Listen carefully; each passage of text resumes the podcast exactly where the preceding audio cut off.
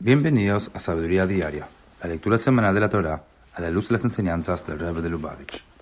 En la cuarta lectura de la Parashá de Noach, aprendemos cómo exactamente un año después del comienzo del diluvio, la tierra estaba suficientemente seca para ser habitable.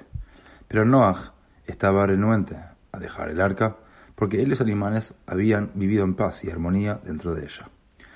Noach sabía que una vez que los animales dejaran el arca, volverían a su comportamiento agresivo natural. Dice el versículo, Dios le habló a Noach diciendo, sal del arca.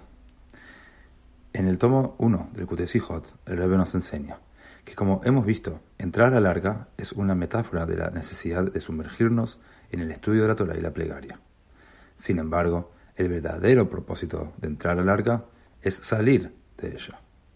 Dios nos ordena, como le ordenó a Noach, que no nos quedemos en el ambiente espiritual protector del estudio de la Torah y plegaria, sino que salgamos de él, que entremos al mundo y lo transformemos en un hogar para Dios.